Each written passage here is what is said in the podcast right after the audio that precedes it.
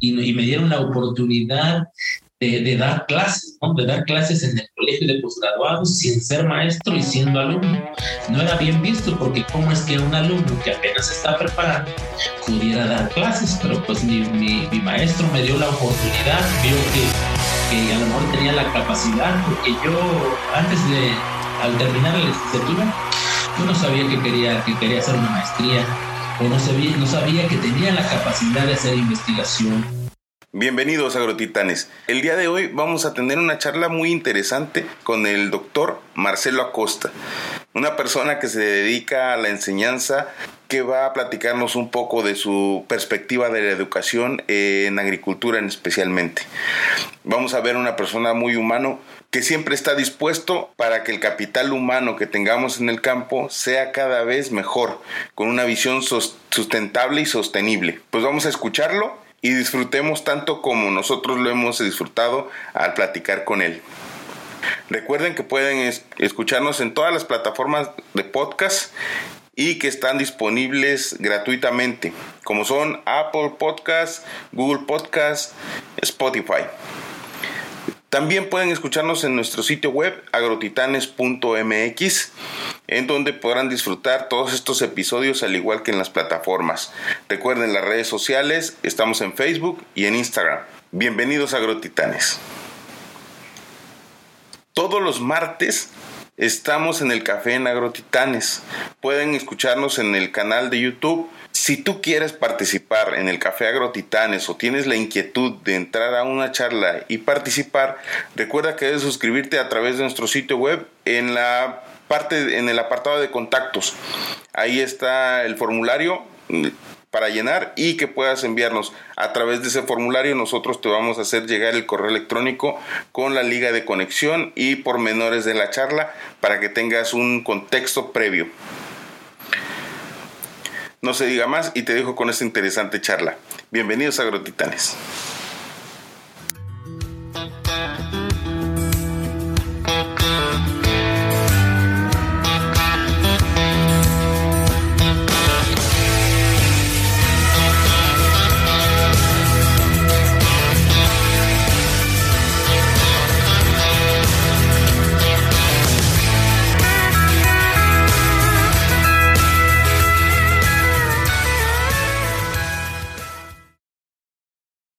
Y realmente estoy muy agradecido contigo porque eh, sin duda alguna eres de los mejores investigadores que, que escucho, que sé, que, que entiendo que, que, das mucho valor tanto a la parte de los estudiantes y la parte de, de la agricultura y en eso quisiera entrar, ¿no? De, de, decirnos, mi estimado doctor, si me das la oportunidad o me brindas la oportunidad de presentarte, ¿quién es el doctor Marcelo Acosta?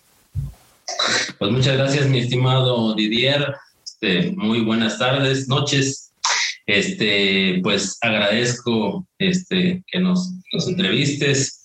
Y bueno, pues, ¿qué te puedo decir sobre, sobre mi persona? Este, me describo como una persona muy activa, este, trabajador, energético, eh, duermo poco, eh, siempre andamos ocupados, eh, somos positivos, nos consideramos personas que suman, que multiplican, eh, siempre comparto eso con mis alumnos, que soy estricto conmigo mismo, exigente. Eso es parte de que casi siempre así me presento con, con mis muchachos. Y pues tenemos la fortuna pues de ser visionarios, sí nos consideramos también alegres, deportistas, hacedores. Y pues también tenemos la parte de, de humildad, no, nos vestimos para la ocasión, dependiendo eh, el escenario, el lugar a, a donde vayamos a visitar y pues también me gusta ser amigo y, este, y hacer amigos. Así que diría, aquí tienes un amigo. Hombre, muchísimas gracias y encantado. Hay, hay, algo que quisiera resaltar mucho. Tú a final de cuentas tienes la parte de la interacción de tener la academia, de hacer los vínculos con las empresas y de también tener esa parte de ser agricultor. Entonces, digámoslo así, manejas esos matices. Y entonces esos matices me gustaría que nos pudieras en, eh, eh, eh, como que decir, a ver, soy, un, soy una persona que baso que el aprendizaje sea de este método, para así poder generar mayor impacto con las personas que, que, a final de cuentas voy a formar o con las personas con las que voy a interactuar al momento de estar haciendo la investigación agrícola.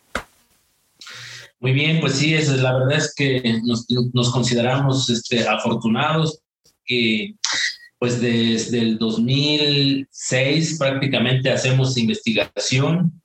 Eh, tuvimos por ahí un buen mentor y, nos, tuvimos la fortuna pues de aprender a hacer investigación aplicada.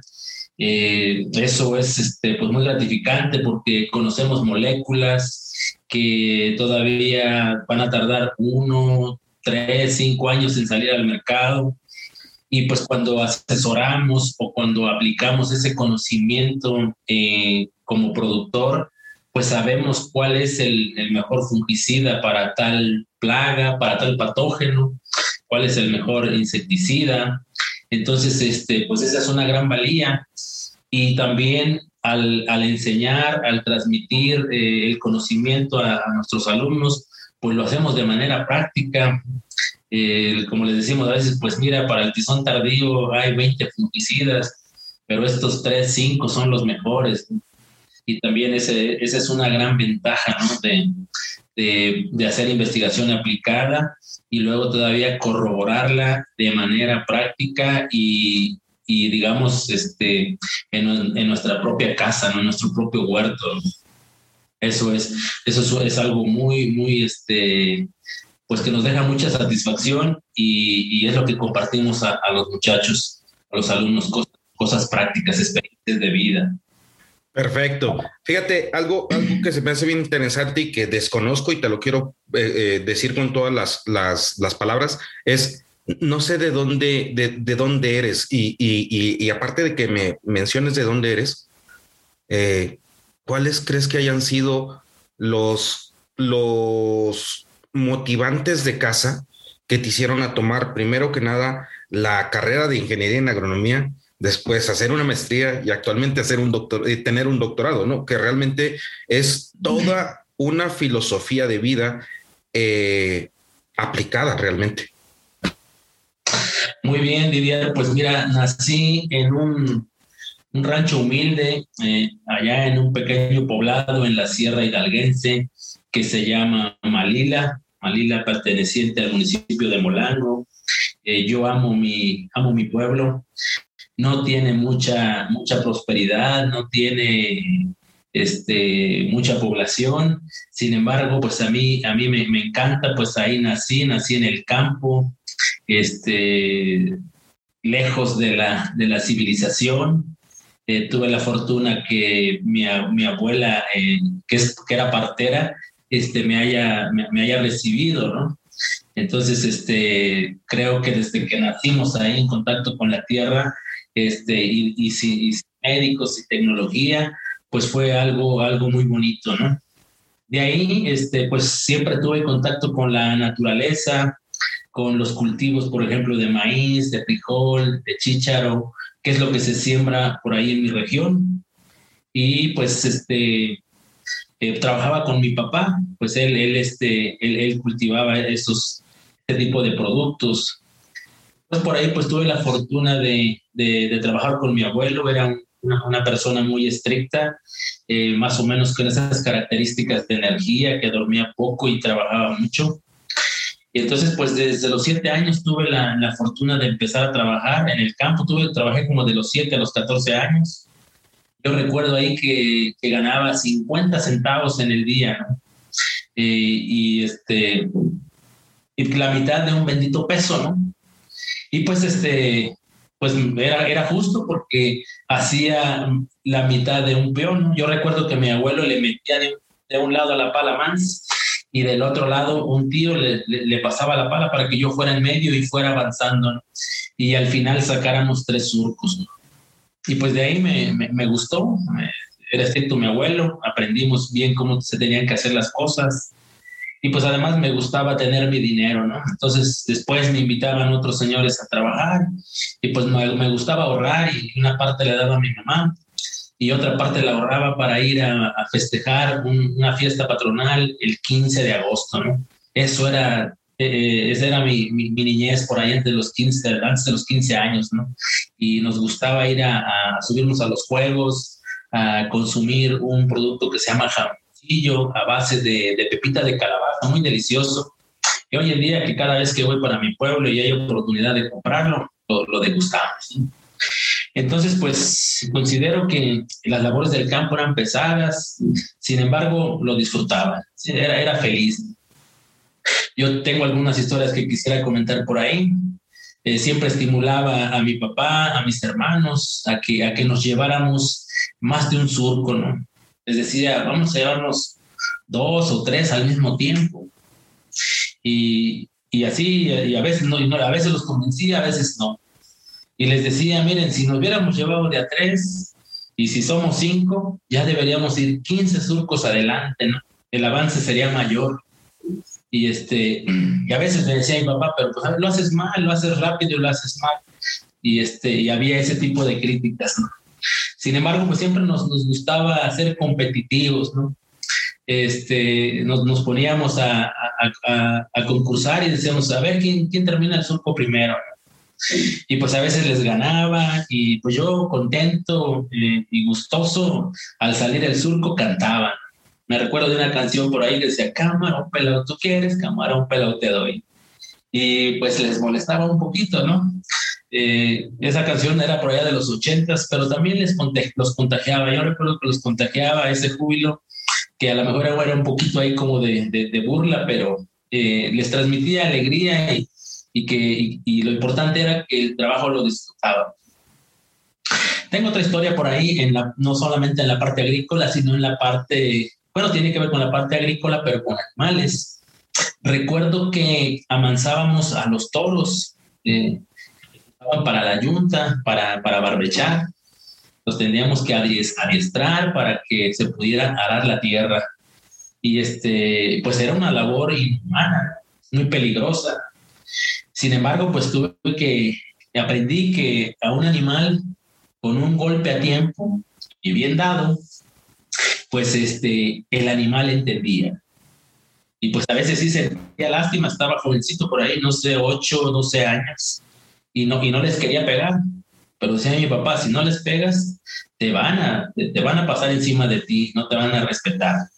Y pues a veces con todo el dolor de mi corazón, pues les daba un, un macanazo, Y a veces hasta sangraban, pero de ahí aprendí que a la próxima vez que les hacía que les iba a dar, el animal entendía, te paraba. Le decías, oh, y ya sabía que el animal que si, si, si no respetaba, pues era golpe. Entonces, pues de ahí me quedó muy, muy grabada esa parte que fue una parte de, educar y de adiestrar a, los animales. Entonces, pues desde ahí tenemos este contacto con campo, con, con los cultivos, pues los sembrábamos, los cosechábamos y pues también los disfrutábamos al consumirlos, mi estimado Didier. Perfectísimo, creo que se mostró mucho la parte sensible la parte de júbilo que eres, doctor. Te agradezco mucho que te expreses con esa, con esa libertad, porque eso habla de la persona que realmente eres, que estás eh, eh, en, en, una situación donde te gusta estar donde estás. Y, quisiera que nos siguieras comentando o platicando con respecto a la situación de eh, cómo fue que entraste a Chapingo. ¿Cómo fue que tuviste ese, ese brinco de decir estoy acá, pero lo visionario no realmente lo ves desde el punto de vista ya profesional, sino que a final de cuentas lo tuviste muy sensible desde tus padres y desde tus abuelos. Muy bien, pues fíjate que, que nos gustaba el campo, este, sin embargo, pues siempre ha sido una labor titánica, eh, complicada, las lluvias, el calor, y, tuve la fortuna que mi hermano mayor entró a Chapingo y pues para él, ya, él, digamos, pagó el precio, abrió el camino y para mí ya fue pues más, aparentemente más fácil, ¿no?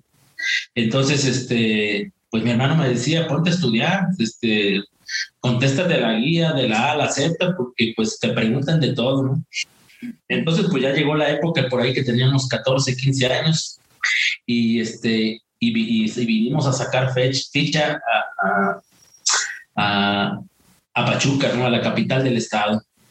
Y pues este, en este caso fue con un, junto con un compañero que era uno de, mis mejores amigos en esa época y, este, y nos vinimos a sacar fecha. Entonces, pues la estrategia fue ahí, este, eh, dividirnos la, la, este, la guía de estudio, la mitad cada quien, cada quien nos compramos un cuaderno y todas las tardes nos íbamos a la biblioteca del municipio a contestar la, la famosa guía.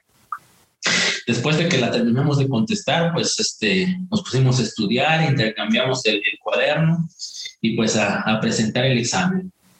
Y pues tuve la fortuna de, de, quedar seleccionado. Inclusive recuerdo una, una amiga de, de, mi familia que nos dio asilo para quedarnos eh, un día antes del examen para llegar a tiempo. Como que no le agradaba mucho, como que no, no era de, de su agrado, ¿no? Y este, yo terminé el examen rápido y decía, ah, tampoco sí muy rápido, sabes mucho.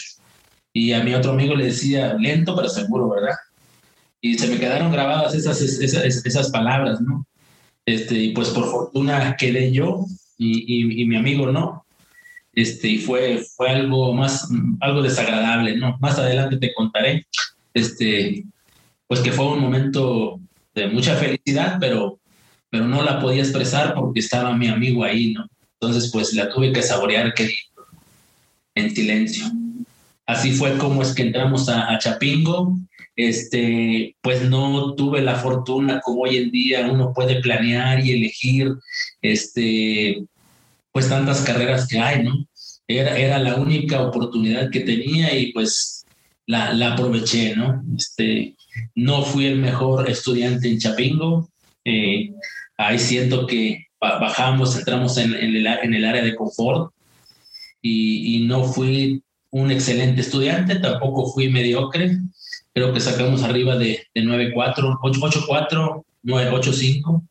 Me consideraba mejor deportista y pues siento que me faltó eh, tener una mano más dura o tener un guía, un líder a quien seguir. Eso es lo que te puedo comentar por ahí, este, mi estimado. Fíjate que en, el, en, el, en todo lo que nos has comentado, que ha sido bastante, quiero, quiero entrar en esta parte donde nos has, entre líneas, nos has dicho que, que, siempre ha habido un acercamiento o ha habido un mentor. Y a lo mejor en la universidad no lo tuviste, pero actualmente en la vida lo tienes.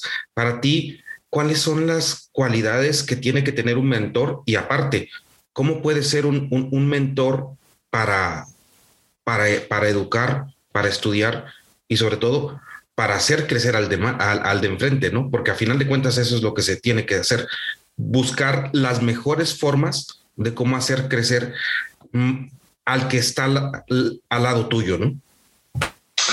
Muy bien, pues para mí este Didier, un mentor, es, este, es una persona que, que es ejemplo, ¿no?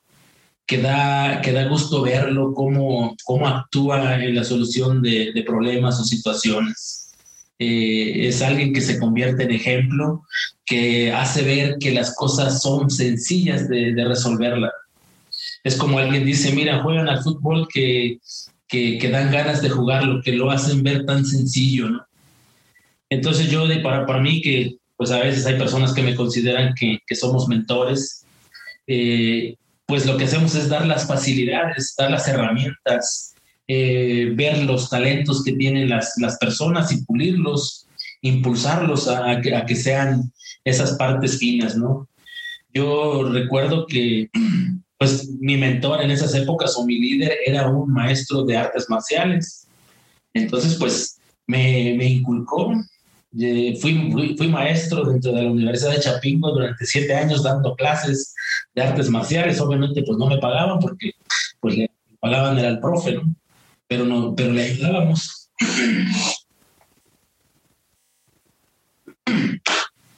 Y hacíamos deporte a veces siete días a la, semana. Este, logramos tener un campeonato, un subcampeonato. Entonces, eh, yo hoy, a nuestra edad, a nuestra experiencia, pues vemos eso. Si te buscas un líder, un, mentor, pues, este, tiene que ser de, tiene que ser bueno, tiene que ser ejemplo. Y te digo, en la universidad no, no, me, no me allegué a alguien así, sino fue que hasta, hasta, el, hasta la maestría. De hecho, yo no tenía planeado hacer maestría. no, no tenía ese planeado, no, no quería hacer un doctorado, no tenía esa visión. ¿Por qué? Porque con las personas que me juntaban no tenían esas aspiraciones. Inclusive alguien, alguien de la familia pues no, no se tituló y dice, no te titules, carnal, vas a, vas a ganar lo mismo, ¿no? Sin embargo, este, yo tenía de líder a mi hermano, él, este, él era un niño de 10, él era este, muy responsable y yo era un desastre, yo desobedecía, este, era, era, así, no, no, tan fácil de, de, educar, ¿no? Y yo creo que en una ocasión mi hermano mayor pues le dio, le, dio remordimiento de que pues yo, yo lo tenía como, si él es ingeniero, como que yo soy ingeniero, pues, pues él era el niño bueno, él era el ejemplo de la familia y pues él era como mi top. Si él, si él es este pasante, pues yo también. Y si no, entonces pues yo creo que alguien por ahí le dijo, no, pues no, no frenes a tu hermano. Si él puede volar, este, o si tiene otras capacidades, pues apóyalo. Y si entonces llegó en una ocasión, recuerdo, y me dijo, oye, conocí a un doctor del colegio que es muy bueno, que es una eminencia, este, y dice que una tesis la haces en, en un mes, en dos meses. no creo tanta belleza. Y bueno, por fin me, me, presentó esa persona y pues él me, me ayudó eh, a, a, hacer, a hacer una tesis. Él me dijo que en, que en, tres meses estaba y él cumplió. El problema fue en mi universidad, que eran muy, muy burocráticos y pues este, nos tardamos nueve meses para hacer la tesis. Pero ya después él me, me jaló, dijo, vente a hacer la maestría, este, va a ser lo mismo como en tu tesis. Y pues nos tocó una época complicada, este, de que no, no había mucho trabajo. Eh, la carrera que estudié, que fue ingeniero agroindustrial, estaba muy competida en esas épocas. Nos pagaban muy barato. Y entonces realmente convenía estudiar. Y pues de ahí, al hacer la maestría, se desató una revolución en mí. Muchas cosas este, aprendí, eh, vi qué es lo que hacía mi, mi asesor y, y, pues aprendimos mucho de, de él y, de, y de, de, otros, de otros maestros más. Y de ahí realmente cambió mi vida. Más adelante te contaré qué es lo que hago ahora porque lo aprendí en la maestría. Y fíjate que eh, quiero, quiero ver que, que, estás, eh, que has disfrutado cada momento, cada paso que has tenido. Y, quisiera eh, entrar en la parte donde actualmente estamos como que pasando por un bache donde hay, hay talento o hay egresados de las universidades eh, nosotros mismos, cuando fuimos egresados de la, de la universidad de la, de la que hayamos tomado, eh, siento que está pasando que no hay la suficiente vocación para ser ingeniero agrónomo. Porque hablas en tu vida, has tenido que pasar por la firmeza, has tenido que pasar por la voluntad, has tenido que pasar por el seguir el ejemplo, has tenido que tener esa, esa visión de realmente tener el corazón, las ganas y la fuerza de, de, hacerlo. ¿Qué crees que nos esté pasando actualmente a las generaciones o a las generaciones que están egresando o las generaciones que actualmente están en las escuelas? Pues mira, yo tengo, tengo 18 años de, formar eh, alumnos y algunos cuantos líderes y hemos detectado que que no todas las, personas tienen vocación o tienen ganas o tienen una palabra importante que se llama actitud. No tienen actitud. Eh, yo siempre, cada vez que, que, me presento con los alumnos o que hacemos una presentación para conocernos, este, siempre les hago, les hago varias preguntas. Este, de entre sus metas, este, cómo se ven a cinco años, cuál es su misión, su visión, y pues no hay ni idea y pues los entiendo porque pues yo eh, cuando egresé como ingeniero pues ni conocía esas palabras, ¿no? Como te decía, mi vida cambió a partir de la maestría. Y entonces yo les digo, jóvenes de este grupo de 40 personas, solamente tres o cinco van a ser exitosos. Y luego los, los notas quiénes van a ser los exitosos. Y también he tenido la fortuna de conocer a generaciones ya de egresados y, y el papel no ha cambiado. ¿Quiénes son los egresados? Cuando, cuando vienen los egresados y hacen sus encuentros y sus fiestas, ¿quiénes son los que hablan? Tres, cinco personas de esa generación y esos son los exitosos. ¿Sí? ¿Y quiénes son esos? Pues los que tienen hambre de, hambre de, de aprender, hambre de ser diferentes. Yo así, así, así los digo, así los veo este tiene hambre de, hambre de ser alguien en la vida. Y puede ser que, que vienen desde abajo, que tienen, que tienen necesidad. Otros pues este, son, son aplicados, son estudiosos. Y otros pues tienen otras cualidades, ¿no? Como que saben hablar bien, no son tímidos, este, eh, se saben relacionar con las, con las personas. Y esas para mí son las tres a cinco personas este, de un grupo, vamos a hablar de 100, pues un, un 6, un 8% son las personas exitosas. Y, y son esos, los que tienen esos valores, los que tienen actitud. Y, y, te das cuenta cuando los ves donde se sientan, se sientan enfrente, otros se sientan hasta el final. Y, y pues entonces yo me gusta jalar a esas personas este, a, orientarlos y decir, estoy haciendo estas investigaciones, vénganse con nosotros. Y es la forma en cómo impactamos. Obviamente yo hace como, hace como cinco o seis años dije, yo quiero incrementar ese porcentaje, ese 8% de chapingueros se me hace muy poquito, ¿no? Yo quisiera que fueran un 20%. Y formamos por ahí un club de líderes en donde les llevaba a varios chapingueros exitosos este, de, ese, ese 8% que, que, conocemos en la vida real, los llevaba y les decía, mire, les traigo al gerente de, de Bayer, les traigo a, al buen amigo Sergio, líder en investigación, les traigo este líder que trabaja en Sensica, este que es, que es productor, este que es empresario. ¿Para qué? Para cambiarles esa, esa forma de pensar. Y eso es lo que hemos estado haciendo por ahí para, para hacer las cosas diferentes y, y, es lo que hacemos como mentor. Eh, eso es en, en, la, en, la parte, en la parte académica, en la parte que tiene que ver con las plagas y enfermedades, pues les enseñamos las, las, las cuestiones, este, las experiencias prácticas, ¿no? y tenemos la oportunidad que en esos cursos les hablamos un poquito de liderazgo y a veces hemos, en el caso de maestría, pues ahí 18 años hemos dado eh, dentro de un curso de seminario, hago que los alumnos trabajen doble o triple, pero pues les cambiamos su forma de ser, este, leyendo libros de, superación personal. Me he topado con, con, con, alumnos que no les agrada o que nunca habían leído un libro en su vida. Y al inicio como que es molesto, pero pues dicen el profe tiene el sartén por el mango, pues ni modo, hay que, hay que obedecer. Pero me da gusto que a veces este, que me han dicho cuando termina el curso, yo no me gustaban esos libros, pero le agradezco que de una u otra forma nos haya inculcado y creo que me ha cambiado la perspectiva.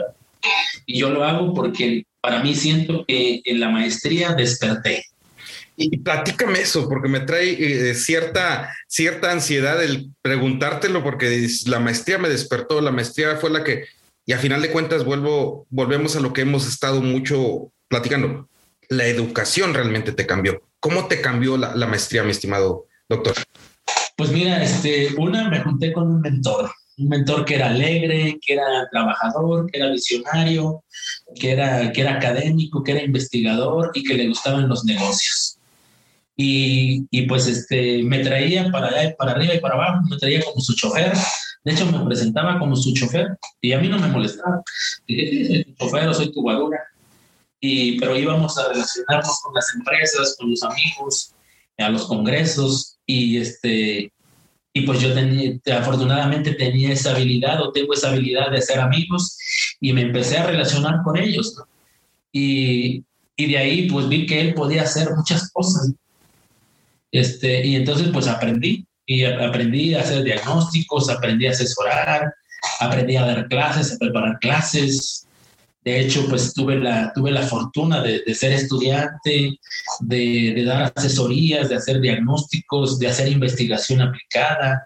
Hacíamos hasta tesis, tesis de más y, y, me dieron la oportunidad de, dar clases, ¿no? de dar clases en el colegio de posgraduados sin ser maestro y siendo alumno.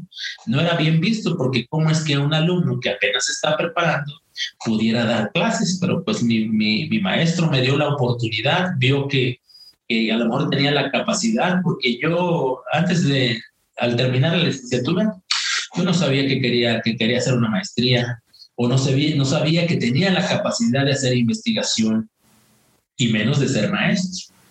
Y mi papá, nomás de ahí como comentario, él siempre soñó tener un hijo maestro.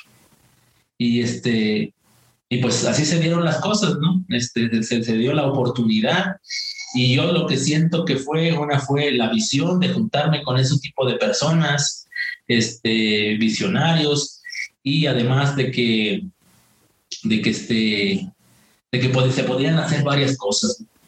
Eso fue lo, fue, fue lo importante. Y algo más que, que me llamó la atención es que me metieron presión. No todas las personas trabajan bajo presión. Este, eh, yo no sabía que tenía esa capacidad y, y despertó en mí esa, esa, esa parte. Porque yo recuerdo que me tocó una beca crédito y nos tenían bien asustados. Si repruebas una materia, te vas y pagas la beca que te dieron.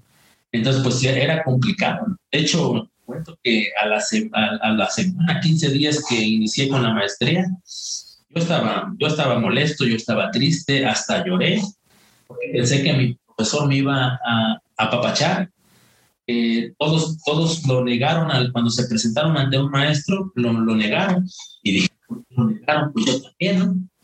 Y, y, resulta que lo negaban pues porque teníamos un maestro que era, que era estricto y que según eh, hacía represalias contra los alumnos del, del doctor fulano. Y pues dije, pues yo tampoco quiero que me, que me haga represalias. Y, mi, y igual que me manda a ser mi asesor y me da una reganiza. ¿Por qué me, por, por qué me ocultaste? ¿no? Él sabe bien que tú eres, que yo soy tu asesor le dije, pues es que dicen que reprueban, ¿no? Y me metió una regañiza y dijo, tú viniste aquí a estudiar, te van a pagar por estudiar, ese es tu trabajo, así que lo tienes que hacer bien y nadie te puede reprobar si tú viniste a trabajar. Y eso me quedó muy grabado, sí, o sea, sí me hirió, sí me hizo sentir mal y este, me sentía impotente, ¿no? Este, y de ahí lo platiqué con mi hermana y dijo, pues, ¿qué puede pasar? pues que, que, lo tengas que pagar, pero pues no te des por vencido, échale ganas, ¿no? Y nos crecimos y creo que hicimos un muy buen papel en la, en la licenciatura, el, perdón, en la maestría, pues porque no, no teníamos las, las habilidades, éramos ingenieros agroindustriales y nos estábamos yendo a un área diferente, a la fitopatología, donde todo era diferente, era un lenguaje. Yo les digo y cuento mi experiencia, que este, que es como cambiar de idioma. Este, después de ser analista, de, de, ser matemático, químico, pues irse de vuelta a aprenderse todos esos nombres raros que existen en la fitopatología, pero, pero lo hicimos bien, hicimos un buen equipo por ahí, con otro agroindustrial, con una bióloga y con un parasitólogo, que nos, eh, un buen amigo llamado Ramón, vale la pena mencionarlo, un buen, un buen amigo Ramón Rubio de, de allá de, de, de, de, este, Sausa, Sausa, y él nos tuvo mucha paciencia, porque pues uno era biólogo, dos agroindustriales, y nos tuvo mucha paciencia y, nos enseñaba bastante bien, ¿no? Inclusive a veces sacábamos mejor calificación que el buen Ramón y siempre fue muy humilde y nunca dijo, qué bueno, lo sacaron, pero que lo estudiaron, no, no, no era, ah, ya no les voy a enseñar porque me ganan, porque me van a ganar. Fue, fue un buen amigo y a él le debo pues este, estos. Y yo creo que, que, para mí en este caso, digo, la, la presión funcionó. No en todos funciona, ¿no? Va, va, por los tipos de personalidad, pero a mí me, me hicieron sacar eso y, y, me fui creciendo. Y eso me fue, así, me fue haciendo fuerte y, y diferente y, y, sacamos un, un, buen promedio, hicimos, hicimos un buen papel. Perfecto. Fíjate, con, con esa in, intensidad con la que vives la vida, con la intensidad que tienes para, para ser tan competitivo, para tener esa competencia primero en ti, para después desarrollarla en los demás. ¿Cuáles son tus inquietudes que actualmente tienes? ¿Hacia dónde va Marcelo Acosta? Y me gustaría que pasáramos a la parte, ¿qué hace Marcelo Acosta? Porque a final de cuentas, todo esto que has tenido, me imagino que debe de dar unos excelentes frutos y resultados de los cuales te tienes que sentir como las medallas que ganaste en los, en los campeonatos, ¿no? Muy bien, pues este, ¿qué te podemos comentar? Pues este, de ahí de la, de esta maestría, pues este, aprendimos a hacer varias cosas y, vimos que teníamos la, capacidad de, pues de hacer varias cosas, ¿no? Eh, y, hoy en día, pues, eh, desde el 2003 para acá, pues hacemos muchas cosas, ¿no? Somos, somos académicos, hacemos investigación aplicada, eh, damos, damos consultoría, asesoría a, productores de, diferentes cultivos, llámese jitomate, berries, eh, lo que son los cultivos más importantes de, alto valor, ¿no? frutales, papaya, mango, aguacate. Y pues también en el 2004 iniciamos por ahí con la, con la producción. Queríamos ver qué se sentía ser productor. Y empezamos por ahí con unas dos hectáreas de, de chile manzano. Eh, iba muy bonito, este, cosechábamos, pero pues algunos coyotes por ahí nos, nos tronaron. Y pues a veces el, el hacer, al hacer dos o tres cosas sin una buena logística, pues también era complicado. Yo recuerdo que terminaba mis clases y me iba en la tarde en el rancho y decía a la familia cosechen y que temprano me tengo que venir y tengo que llegar a las 5 de la mañana a la central de abastos y vender y porque a las siete y media ya tengo clase. Y, y, así fue la vida. De esa parte no, fueron, fueron aprendizajes, nos equivocamos también por ahí, controlábamos un solo hongo y otro nos, y otro nos ganaba, ¿no? Yo recuerdo muy bien que éramos expertos en el control de, de Phytophthora capsis, pero descuidamos a Fusarium, descuidamos a, a y pues nuestras plantas se ponían amarillas. Y pues son, son aprendizajes, son costos de, de la vida que, que, nos han hecho pues ser, ser diferentes. Ya después, por ahí en el 2007, iniciamos con, con la siembra de aguacate. Y, este, y pues hoy en día seguimos ahí cultivando el aguacate. No, no es un negocio todavía, pero hay una satisfacción importante porque es un negocio familiar, donde están mis papás, mis hermanos. Este, nuestros papás nos regalaron un, un, un ranchito que es donde nací. Y pues varios de los hermanos, que no somos muchos, pero pues este, como que todos sentíamos que el rancho nos pertenecía. El mayor decía, pues yo soy el mayor, eh, el más chiquito, pues bueno, pues yo soy el más chiquito, a mí me toca, y pues yo también pensaba, pues yo nací ahí, pues ahí está mi ombligo, pues debe ser para mí, ¿no? Entonces, pensando en eso, cuando mi papá nos dijo, pues voy a regalar, y yo le dije, le dije y hablé con mis hermanos, ¿por qué no hacemos un negocio? ¿Por qué no sembramos? ¿Y por qué no el rancho sea para todos? Y hoy en día sigue siendo de, sigue siendo de todos. Arreglamos aquel humilde ranchito, está un poquito mejor, no, no una belleza, pero eh, da alegría ir, ¿no? Ir a, ir a refugiarse ahí de, de las inclemencias de, del, del, del, clima, ¿no? Y, ese es, y, esa es la historia de, del aguacate, ¿no? De ahí, pues, este, por ahí en el 2000, en el 2007 iniciamos con nuestra primera empresa, este, de consultoría para la que tiene que ver con, con hacer investigación aplicada. Eh, yo recuerdo, bueno, siempre en la vida va a haber gente que te, que te impulsa y gente que te dice que te vas a equivocar. Yo recuerdo del aguacate, me decían, varias gentes decían, mismo en la familia, no, el aguacate no se va a dar, aquí no se da. Pero yo siempre he sido visionario y creo que, eh, que veo cosas que, otras gentes no ven. Dije, si aquí hay aguacates criollos, ¿por qué no va a dar esto? Y, así, otras otras cosas. Veo, vemos cosas que otras personas no ven. Y pues también por ahí mi papá nos, decía, no, no se va a dar. Y pues a veces uno pues como que te ponchas, no, no espera que te diga, sí, échale, empújale, dale todo. Mismos, mismos vecinos, no, ese Marcelo tiene un gran corazón, les va a dar este alimento para las ardillas. Y pues sí, les, damos para las ardillas, para las zorras y algún que otro por ahí de dos pies. También pues tienen que comer, tienen, tienen necesidad. Y entonces eh, a eso es lo que voy, que siempre va a haber gente que, que, te, que te quiere bajar y, yo, y va a haber gente que te impulsa, ¿no? Y así también cuando hice la empresa, yo recuerdo que decía, no, pues este, no, no la hagas, vas a pagar más impuestos. Y pues como que ese era mi padre pobre, ¿no? Que no voy a decir el nombre.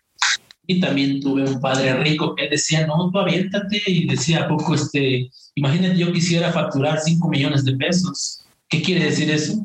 Pues que nomás le voy a dar el 15% en esas épocas, ¿no? 15% y cuánto me va a quedar. Yo preferiría facturar 5 o 10 millones de pesos a no facturar nada.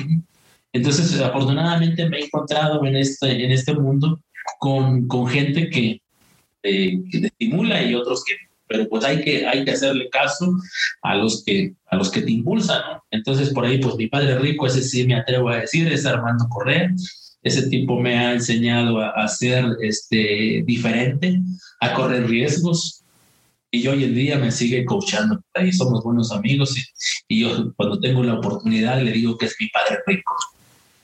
Y este, hacemos, por ejemplo, estamos en otra área donde poca gente también se atreve, ¿no? Por ejemplo, estamos en la asesoría de campos de golf, de áreas verdes, de canchas deportivas, eh, que es un mercado muy selecto, un mercado que, que, demanda presencia, demanda saber hablar bien, hacer las cosas bien, son riesgosas. Imagínate que quememos un green. Un green de campos de golf vale alrededor de un millón de pesos. ¿no?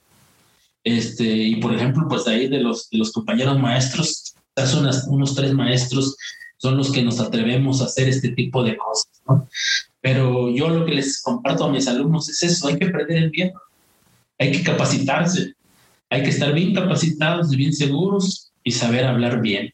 Y, y, demostrar que las cosas se pueden hacer, ¿no? Hoy en día tenemos la fortuna de asesorar campos muy importantes a nivel, a nivel México, ¿sí?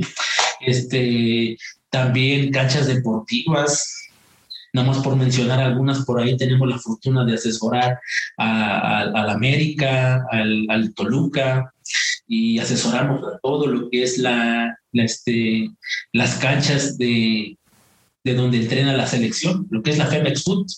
Tenemos la fortuna por ahí, empezamos como en el 2007, pero del 2015 para acá, este, tenemos esa fortuna, ¿no? esa responsabilidad si esas canchas se ven bonitas, si se ven elegantes o si tienen daños, pues es parte de, es parte de nosotros.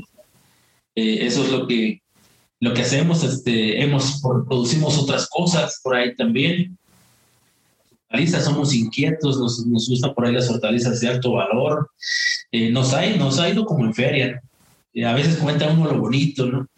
Este, por ahí también uh, había una gran oportunidad hace unos 3, 4 años de sembrar melón y le entramos a los melones y historias complicadas, ¿no? Que a veces te quedabas en el camino, este, arriesgándote a la inseguridad y, y logramos producir muy buen melón, pero tuvimos un problema de inocuidad. Y eso que según pues, nosotros, pues trabajamos este, con aspectos de inocuidad, pero pues no controlamos todos los riesgos la, gente de esa comunidad nunca habían sembrado melón y pues andaban por ahí tocándolos, acariciándolos y este, pues era, era, llamaba la atención. Y además una gran población por ahí de, de, este, de sapos que creemos que por ahí fue el problema y no pudimos colocar nuestra, mercancía y pues se vino abajo ese proyecto que, que mostraba una gran oportunidad son de las cosas que también hay que, hay que contárselas, no, no, no todo es alegría, no todo es éxito. Ha habido negocios que no funcionan, ¿no? pero, pero siempre hay que ser positivos. ¿no? Hoy en día estamos sembrando cultivos de caña, también nos ha ido en feria, ¿no? Como en feria, pero yo sigo, sigo este, tenaz y confiado de que la caña va a ser un negocio. Por ahí tuvimos la oportunidad de estar en un evento de Top Ciencia, en un evento selecto en Brasil, donde nos compartieron cuál es la visión al futuro de aquí a 50 años. Y yo atentamente observaba qué cultivos son los que, los que van a tener desabasto. Y por eso, por eso andamos por allá por Campeche sembrando caña. Y algún día le vamos a pegar. Y también, ya por último, pues el último cultivo que estamos por ahí sembrando es el bambú un proyecto interesante. Queremos ser ejemplo de cómo, de cómo el bambú va a ser negocio. Está catalogado como la madera del futuro y de manera sostenible. y, queremos ser por ahí los pioneros. Ya sé que hay varios productores este, de bambú, sin embargo, el modelo que nosotros estamos visualizando, pues es un modelo, bueno, no visualizando, tuvimos la fortuna de, conocer a, diferentes personas en, Canadá, en, Francia, y estamos haciendo por ahí una sociedad con, varios, este, varias personas de licenciados, de doctores, ingenieros, y nos estamos sumando eh, pues esas capacidades para lograr hacer ese proyecto que yo les comparto que el bambú pues es la madera del futuro y se visualiza como un negocio, un negocio sustentable que va a servir para, para evitar la tala de bosques y, este, y que va a servir para, para generar comodidad y también para proteger el ambiente. Eso es lo que te podemos comentar, un poquito de lo que hacemos. Bueno, me falta por ahí también, pues seguimos haciendo investigación. Tuvimos la oportunidad de, de, ser dos veces SNI, que tiene que ver con el Sistema Nacional de, de Investigadores. Este, últimamente, pues desde 2014 para acá no hemos tenido tiempo, hemos concursado, pero no nos ha dado el tiempo ni la, ni la productividad suficiente para seguir. Y bueno, pues hoy en, hoy en día, este, tenemos en mente, bueno, no tenemos en mente, muy próximo va a salir nuestro primer libro. Y, eso es parte de lo, de lo que hacemos, no queremos dejar huella. Híjole, qué interesante, eres un verdadero agrotitán, mi estimado doctor. La verdad es que me emociona ver todo el ímpetu que tienes y, quisiera pasar esta parte donde me digas, a ver, eh, has mencionado mucho tu inquietud en la, en la educación y en educarte no nomás en el tema del libro eh, para la agronomía, el libro para, este, para ser agrónomo, sino hablas de una magnitud de conocimiento mayor.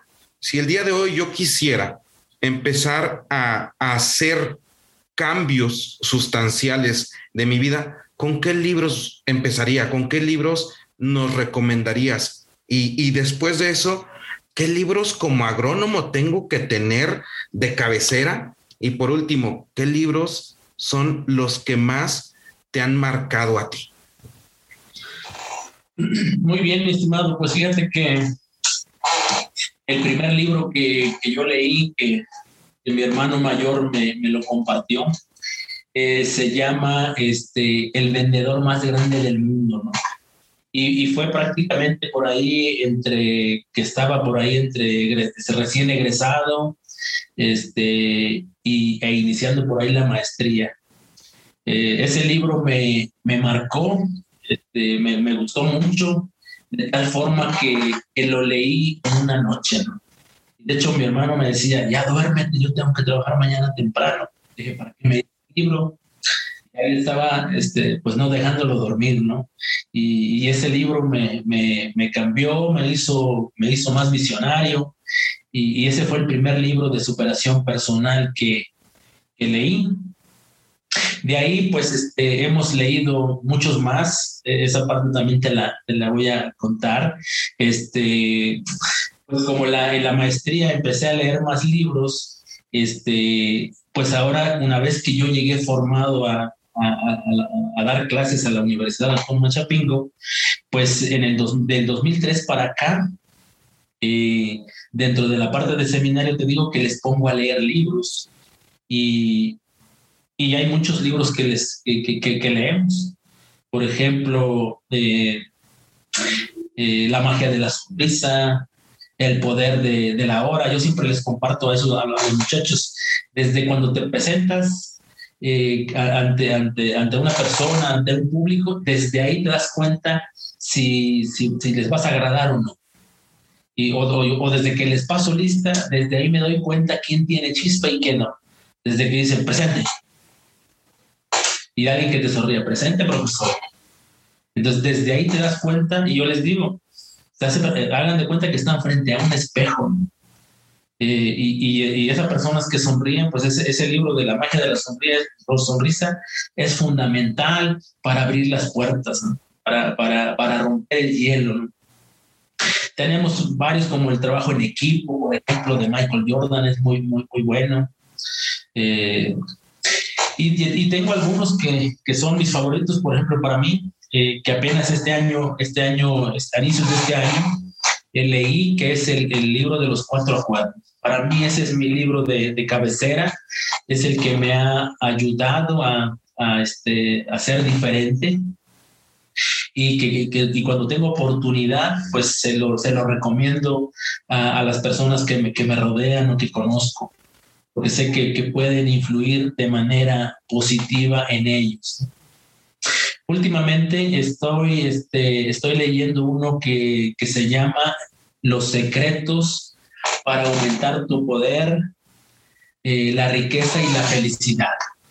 Eh, es de un autor que se llama Alan C. Walter y donde dice que es cómo estar en la zona, en la zona verde o en la zona dorada, donde tus pensamientos, eh, tu alta frecuencia en estar pensando cosas positivas se traducen en acciones. Y ese me, ese, ese me gusta, voy, voy un poco lento por ahí en esa parte, y dice que, que ese libro que va a cambiar el liderazgo en, en el futuro. Esos son de los, de los libros que te puedo pues, te comentar. Obviamente hay otros por ahí como Padre Rico, Padre Pobre, que si te das cuenta he platicado de, de eso. Este, tuvimos por ahí la oportunidad de tener un entrenamiento con, con el autor de Padre Rico, que fue muy significativo, que me hizo cambiar también mi forma de ver la vida. ¿no? Yo antes este, pensaba que una persona exitosa era aquel que lograba las cosas en un menor tiempo. yo creo que el hecho de, de, de, de ser arte marcialista me, me, enseñó a hacer eso, que el, el, campeón, el ganador, pues es el que es el que noquea, es el que gana, o es el primero que llega a la meta. Sin embargo, cuando tomamos ese entrenamiento con, con el autor de Padre Rico, pues nos cambió la perspectiva, ¿no? Nos cambió que, que lo importante es llegar a la meta, ¿no? y yo a veces me frustraba porque quería lograr las metas en un, en un tiempo rápido, ¿no? Eh, porque así tenía el concepto de, de, de, una persona exitosa. Y eso le ha dado un poquito a mi vida, un poco más de calma, de que, la, de que hay metas que no se logran en un día, ¿no? Algunas pueden pasar meses, otras años. Y, y, y entonces eso me, me, me, dio calma de tal forma que, que por ahí nos inventamos una, una frase en el 2019, ¿no? que más adelante, si gustas, te la, te la compartimos. Y, y, ahora, esta parte como, como agrónomo, ¿cuál, ¿cuáles libros son los que se pudieran recomendar? Todo el tiempo estamos vendiendo, todo el tiempo estamos en la zona como tal y todo el tiempo tenemos que estar con esa competitividad activa para mejorar y ser un mejor persona, ser un mejor empresario, ser un mejor profesionista y al mismo tiempo también ser un mejor vendedor, ¿no? Muy bien, muy buena, muy buena pregunta y se me, se me escapó la parte de los libros.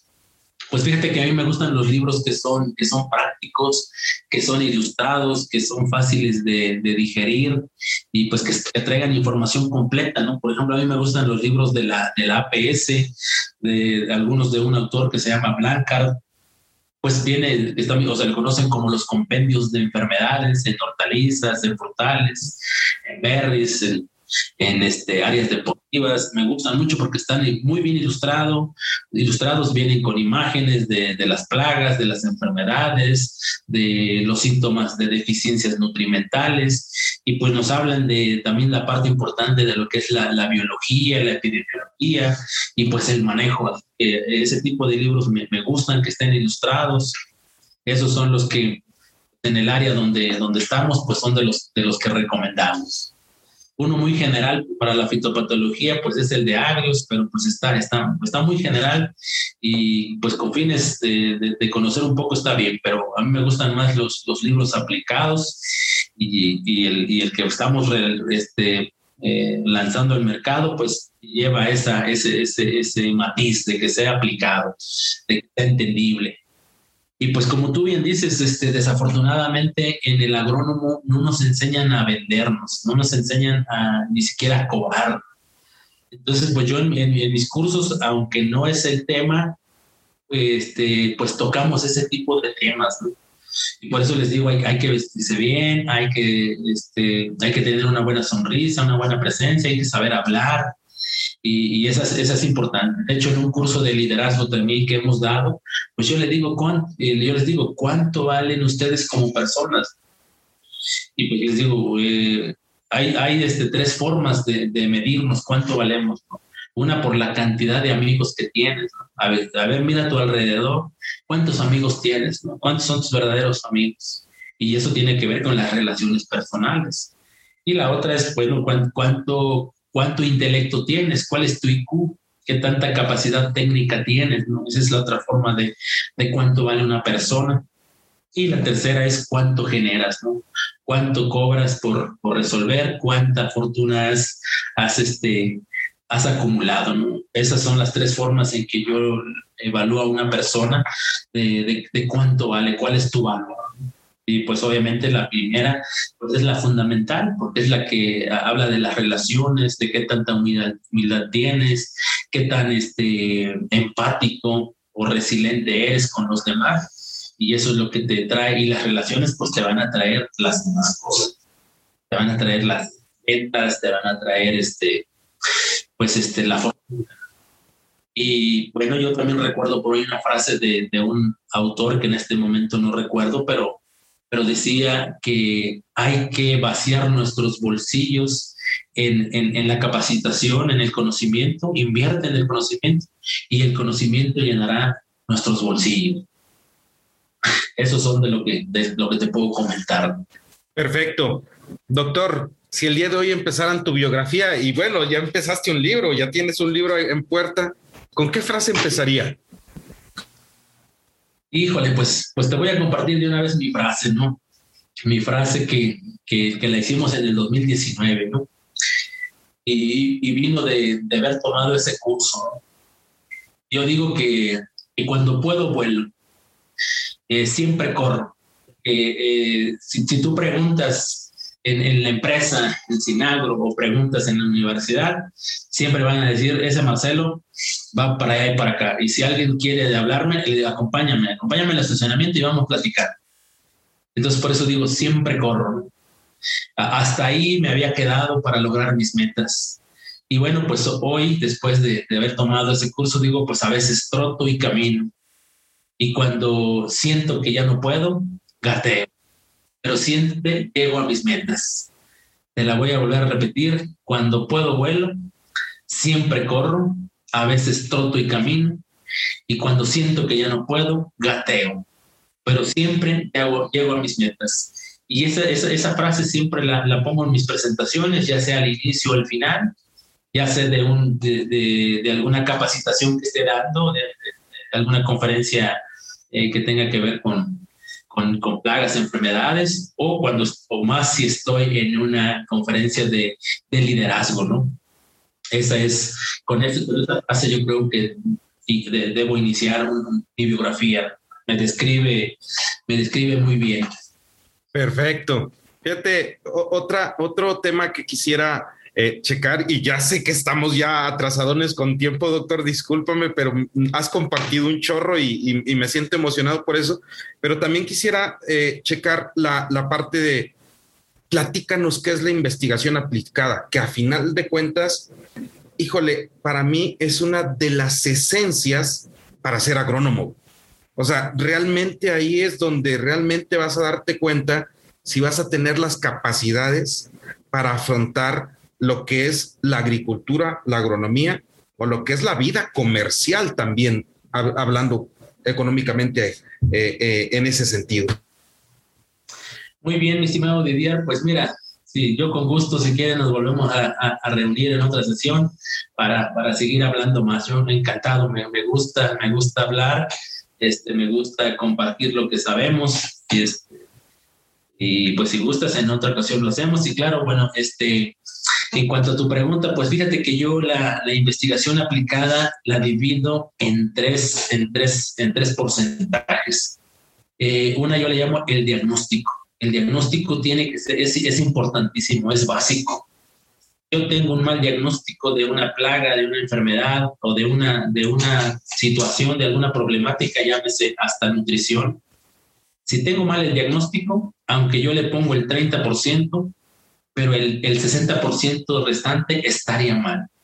Si yo diagnostico mal, si digo que es una intoxicación y, y resulta que era risotonia, pues ya estamos mal. Entonces, el diagnóstico es bien importante y fundamental. Tenemos que hacerlo con las herramientas correctas. A veces podemos tener la habilidad que simple, con la simple vista o el olfato decimos cuál es el problema, pero luego hay algunos problemas que, que vienen combinados o en el caso que, que problemas de raíz eh, o de, de hongos o de plagas habitantes del suelo, pues son más complicadas que tenemos que tener otras herramientas. Entonces, para mí, la parte del diagnóstico es fundamental, es la clave para, para tener éxito en el manejo de un problema agronómico.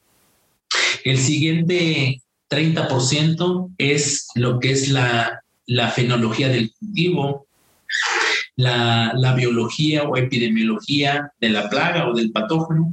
Eso es, bien, es fundamental también, porque hay que saber qué, qué, qué condiciones ambientales le agradan, cuáles lo, lo, inhiben, y es parte, ya es parte también del manejo integrado. Entonces también esa parte es fundamental. Y de ahí el 40% pues es el, es el manejo, es el plan de manejo. Y, y en todas ellas va incluida la investigación práctica. Sí. La investigación práctica, que es lo que tú me preguntabas, para mí pues es, es el conocimiento, es el resultado de, de, de, una verdad, de algo que funciona, de algo que, que, que, soluciona un problema. Y entonces ese 40% pues es el manejo que tiene que ver desde, desde un manejo este, genético, desde un manejo agronómico, que la mayoría de las cosas son problemas agronómicas, una mala siembra, este, un mal acolchado, eh, todo eso nos va a llevar a daños que luego los vamos a confundir, ¿no? Y luego a veces nosotros como, como, como expertos o como, como alguien que es experto en plagas, pues va a decir que es una plaga. Alguien que es experto, experto en bacterias va a decir que es una bacteria. Y te digo, entonces hay que tener mucho cuidado en ese aspecto. Y pues la investigación aplicada que, nos, que nosotros hacemos, pues es de ese tipo, ¿no? Eh, ¿Cuál es el, la cantidad correcta de un producto eh, que, va, que va a hacer cambios significativos en el cultivo? o que va a solucionar una, un, un problema de una plaga o de un patógeno y, y, inculcamos pues de que, de que puedo tener hasta el 90% todo bien, bien hecho, tener un buen diagnóstico, conocer la, la fenología del cultivo, conocer la biología de la plaga, y ya puedo tener casi el 90, el 95%. Es decir, ya me sé la solución, ya sé el nombre de la solución, pero no me sé la dosis. O no sé si está registrado el producto, o si tiene tolerancias y en ese momento, con ese pequeño porcentaje, puedo estar echando a perder la solución, puedo estar echando a perder la comercialización de ese producto. Pues para que veamos la importancia que tiene de ser totalmente, este, de tener mucha experiencia, de tener mucho cuidado en lo, en lo que recomendamos. Y pues así, en, en resumen, eso sería lo que es la, la, la, la investigación aplicada. Y pues nosotros tenemos la fortuna de, de, de dedicarnos a eso, de, de, saber cuál es el mejor enraizador. Imagínate, hay como 15, 20 en el mercado, si no, hasta me quedo corto. De que te diga, yo te digo cuáles son los 3, 5 mejores. O decirte cuál es el mejor herbicida, el, el mejor fungicida, el mejor insecticida. Eso, eso, eso es, es muy importante para, para nosotros, para, para transmitir de manera práctica el conocimiento. Órale, qué interesante lo que comentas, la, la, la, la importancia del, de, de, la experiencia, la, la, importancia del conocimiento y la importancia de querer resolver un problema de una forma sustentable. Quisiera, para cerrar el episodio, invitarte a un café agrotitán, como hace un rato te mencionaba, hace un rato teníamos, si nos puedes dar el tema de liderazgo entre agrónomos o algo así, para nosotros sería fenomenal y realmente... Eh, también quisiera tomar el tema de, de hacia dónde crees que tenemos que llevar la educación agrícola, hacia dónde tenemos que caminar esa parte para poder realmente generar vocación, realmente generar conocimiento empático hacia los este, estudiantes y también tener esa visión de también formar empresarios agrícolas? Pues bien, mira, mi estimado, yo visualizo que, que la educación en, en, un futuro ya, que deberíamos decir ya mañana, eh, visualizo que debe ser eh, asimilable, transferible, práctico y aplicable. Porque déjame, déjame te comento que, que la agricultura del futuro será muy tecnificada, muy tecnificada, va a ser basada en toma de datos. Eh, ya hay países como, como, este, como España, eh, para acá, para, para el sur, en Chile, y apenas en México es está algo, tiene que ver con, con la toma de datos, con el, el almacenamiento de datos. Eso se llama Big Data. Y pues, se requieren computadoras muy grandes que puedan almacenar esa información, ¿sí? Todo que tiene que ver con información que tiene que ver con el cultivo, desde la siembra hasta su cosecha, que tiene que ver con el monitoreo. Y con toda esta información ya hay la capacidad para predecir la presencia de plagas, de enfermedades. Podemos predecir eventos, eventos este, como desastres naturales, hoy en día se predice la, lluvia, se predicen granizadas. Así que no hay, no hay por qué, bueno, si se pueden prevenir, pues es lo que debemos hacer. Y la toma de, decisiones va, va, a estar basada en softwares, en, en, en APs, en aplicaciones. Y en estas mismas aplicaciones se visualiza que este, nos permitirán elegir un, mapa o, una gama de soluciones. Este, es, entonces, pues es lo que visualizamos que la agricultura del futuro así será. Inclusive sabemos que se va a cotizar y se van a comprar los productos en línea y más criptomonedas, blockchain, todo eso. Con lo que hoy está pasando, este, pues a veces ya no pueden salir a la calle. Entonces, eh, con toda una base de datos nos, va a decir qué tienda tiene la más, eh, la, solución más económica y viable. También los mercados van a ser así, a ver dónde, a, qué mercado voy a vender.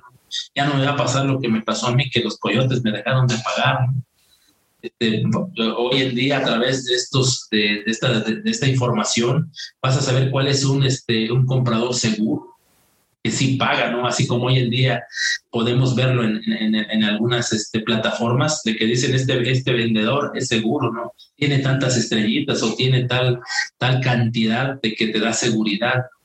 Y entonces, pues tú vas a decir, ah, lo puedo vender a Pachuca, lo puedo vender a Monterrey, lo puedo vender a la central de Catepec, porque ahí lo están pagando mejor, ¿no? Entonces, todo eso va hacia allá. Entonces, ¿cómo, cómo también visualizo? Pues que un ingeniero agrónomo tienen que ser más integrales, ya no tan especializados. Mucho conocimiento que tiene que ver por ahí con, que, con algunos temas que no quisiera decir, pero que es paja, pues se va, se va a quedar atrasado. Ya hoy, hoy, hoy en día los diagnósticos tienen que ser este, eh, automatizados. Este, eso que te hablo de Big Data, hemos tenido la oportunidad de llevar a algunos alumnos a España y este, y nos han dado ese tipo de pláticas, ¿no? Hemos visto, hemos visto los institutos, cómo están especializados, tecnificados, de que, de que la información, pues por ejemplo, la parte, de, la parte del diagnóstico de nutrición o un diagnóstico de plagas y patógenos, ya va a ser a través de software.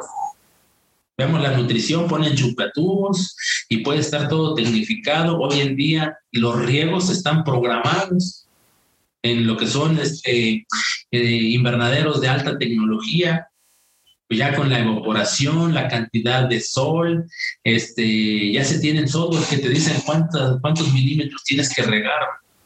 Y hacia allá va la tecnología. Y entonces, pues, los, por eso digo que los ingenieros agrónomos tienen que ser integrales, si no vamos a quedar rebasados. Tienen que tener mucha información para poder tomar decisiones. Y en ese aspecto, pues en, México vemos que vamos un poco atrasados. Tengo conocimiento de unas cuantas empresas por ahí que empiezan a incursionar en este tipo de, de agricultura.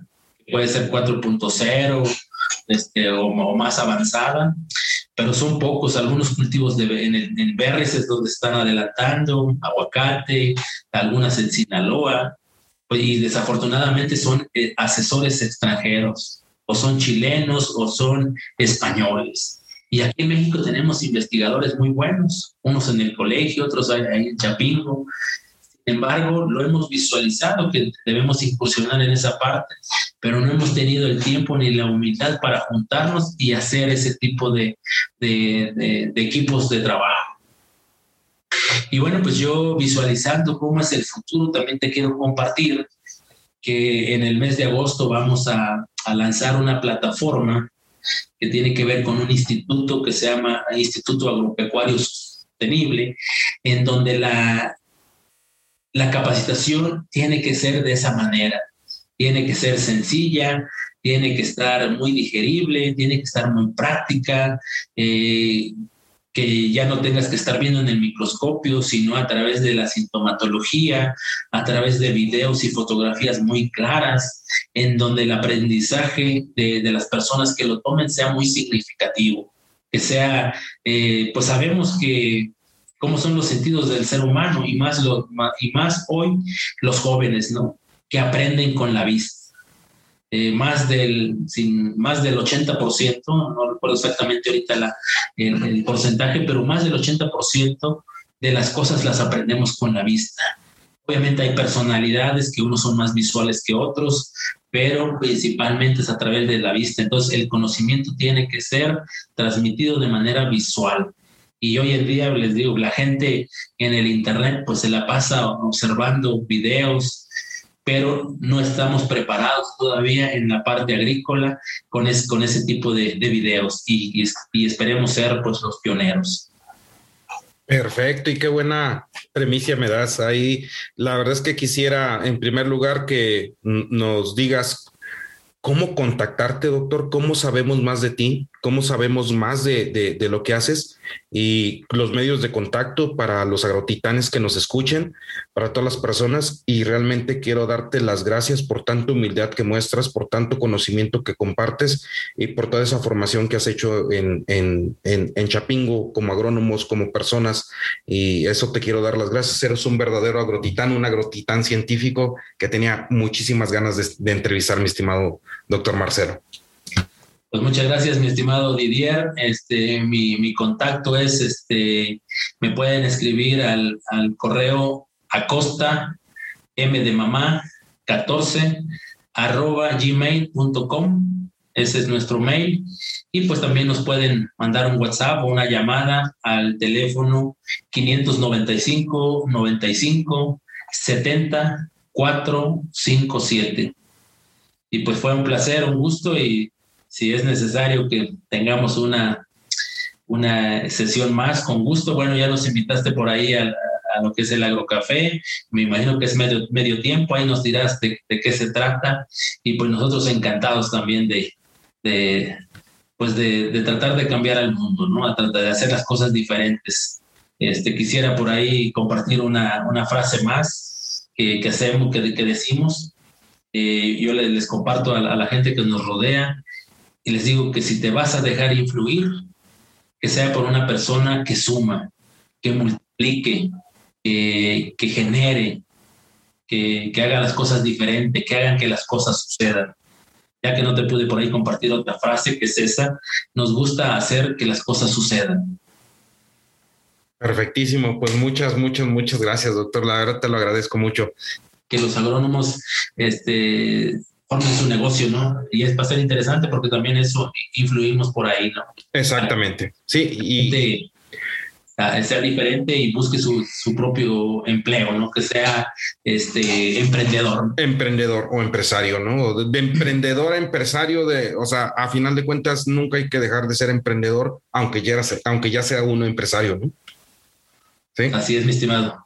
Pues bueno, te dejo. Muchísimas gracias, doctor. Un gusto, un placer conocernos, este, y, y primeramente Dios, ojalá y hagamos, hagamos algún negocio por ahí también. Claro, con gusto estamos abiertos. Vas a ver que hay, hay muchas cosas que hacer por ahí.